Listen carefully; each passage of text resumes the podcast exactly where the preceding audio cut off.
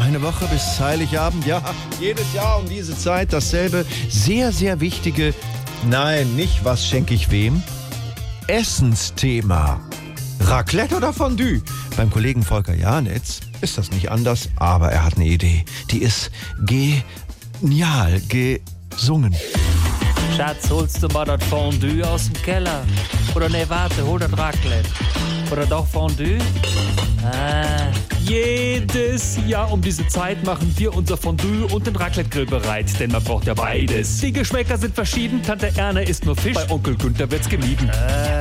Die Schwiegertochter hat Laktose, da geht der Käse in die Hose. Bitte Bier nur alkoholfrei, keine Flasche, sondern Dose. Also in den Supermarkt, die Liste lang wie Erling Haaland, weil's der Papa gerne mag, noch Lione aus dem Saarland. Und dann kommen zum Feste die Gäste, frisch geboostert an den Tisch. Aber Raclette oder Fondue, die Meute einigt sich nicht. Doch es ist das Fest der Liebe und so gibt's die Einigung. Wir legen Käse in die Pfännchen und das wird ins Fett getunkt. Für das Ganze noch einen Namen. Das Gericht, das wird der Renner. Denn ob Fondue oder Käsefan, alles auf dem gleichen Nenner. Raclette. Jeder nur ein Pfännchen. So wenig. Raclette. Der Käse geht ins Gesäß. Ein schönes Raclette. Und was machen wir nächstes Jahr? Vielleicht so ein Raclette. Oder lieber nur ein Salat? SWR 3